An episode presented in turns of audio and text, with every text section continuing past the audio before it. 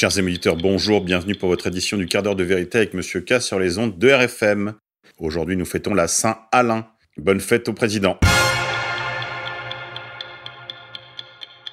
Au jardin, il est temps de repiquer les poireaux et de cueillir les pêches de vigne. 9 septembre 1976, Mao Tse-tung meurt à Pékin à l'âge de 82 ans. 9 septembre 1948, établissement en Corée du Nord d'un régime communiste réclamant la souveraineté sur l'ensemble de la péninsule. 9 septembre 1850, la Californie devient le 31e État des États-Unis. Couillonavirus. Emmanuel Macron a bien failli s'étouffer devant des lycéens à cause de son masque. Je vais mettre un masque plus léger parce que j'ai dû absorber un truc du masque. Emmanuel Macron tousse à de nombreuses reprises au point de devoir s'arrêter et de changer de masque, alors qu'il s'adressait aux lycéens d'un lycée professionnel lors d'un déplacement à Clermont-Ferrand. Faites comme lui. Politique française. Valeurs actuelles, le faux pas des jeunes loups. Article intéressant de nos confrères du Monde. Un entretien exclusif avec Macron, une présence régulière sur les chaînes d'infos. L'arrivée de Louis Dragnel à Europe 1 aurait pu être une étape de plus dans la course à la respectabilité menée par l'hebdomadaire réactionnaire, mais l'apparition d'une fiction mettant en scène Daniel Obono en esclave est venue compliquer ce dessin. Louis de Ragnel n'a pas de chance. Voilà plusieurs mois que le journaliste de Valeurs Actuelles cherchait à rejoindre un grand média. Pour la rentrée, on lui proposait la tête du service politique d'Europe 1. Dans une vie précédente, le jeune homme de 33 ans a travaillé au ministère de l'Intérieur sous Claude Guéant et fréquenté un cercle préparant la réélection de Nicolas Sarkozy. Il s'y était lié d'amitié avec Sylvain Faure, futur conseiller d'Emmanuel Macron.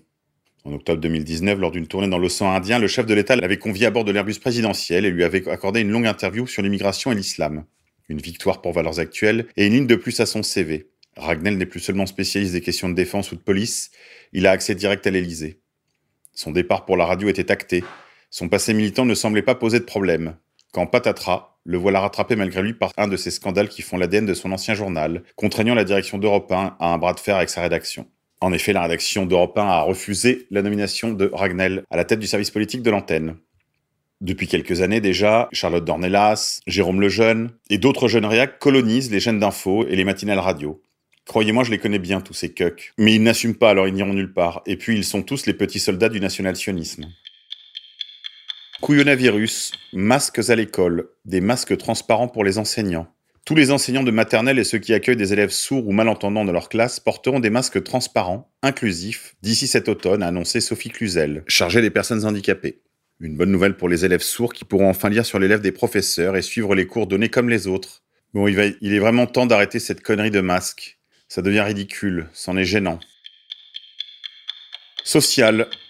Les salariés de Suez sont mobilisés ce mardi pour protester contre l'offre de rachat de Veolia. Une centaine de salariés de Suez s'est réunie devant le siège de la Défense ce mardi pour protester contre l'offre de rachat de Veolia, tandis qu'entre 60 et 70% des salariés du groupe en France ont débrayé pendant deux heures mardi matin. Bio C'est Bon placé en redressement judiciaire et en passe d'être racheté. En difficulté financière, l'entreprise qui emploie 1500 personnes en France intéresse plusieurs acteurs du secteur qui pourraient faire des offres de reprise. L'enseigne française de distribution spécialisée Bio en difficulté financière et qui intéresse plusieurs acteurs du secteur, a été placée en redressement judiciaire par le tribunal de commerce de Paris. Fondé en 2008 par Thierry Brissot, Bio emploie 1500 personnes et possède 158 magasins en propre. Troisième distributeur spécialisé en France en termes de part de marché derrière Biocop et Naturalia, il est le seul à s'être implanté à l'étranger avec près de 40 points de vente en Italie, Espagne, Suisse, Belgique et Japon.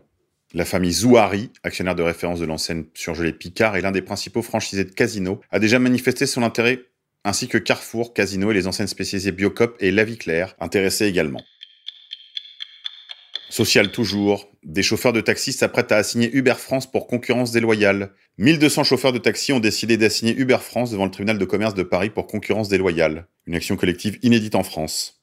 Après des débats avec la justice californienne, les taxis londoniens et un peu plus de 6000 taxis australiens, Uber va devoir faire aussi face à la colère des chauffeurs français. Déjà 1200 d'entre eux, sur les 55 000 recensés, ont décidé de prendre part à une action collective pour concurrence déloyale. Le géant mondial du VTC devrait être assigné d'ici le mois d'octobre devant le tribunal de commerce de Paris. Une grande première. C'est une action portée par les taxis pour les taxis. Les fédérations de taxis et certains syndicats tels que la FNTI et l'UNT suivent aussi le mouvement, détaille Cédric Dubuc, avocat à l'origine de cette action collective. Pas de quoi inquiéter Hubert pour l'instant. Dissidence. L'avocat Eliatem dénonce l'arnaque de la ligne Zemmour.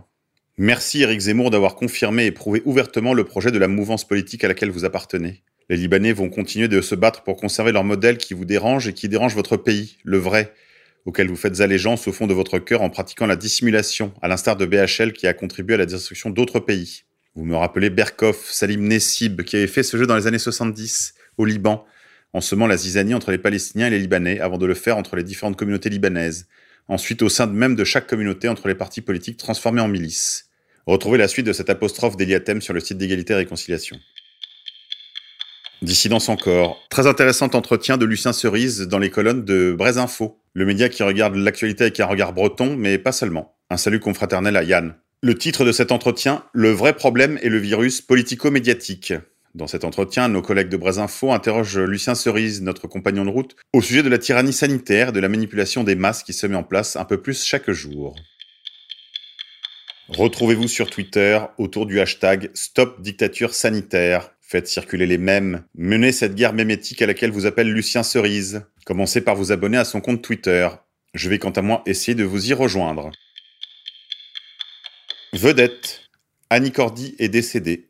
La chanteuse et comédienne Annie Cordy est décédée vendredi près de Cannes à l'âge de 92 ans. Beaucoup sont venus la saluer à Cannes, au cimetière de l'Abadie, au nord-ouest de la cité des festivals.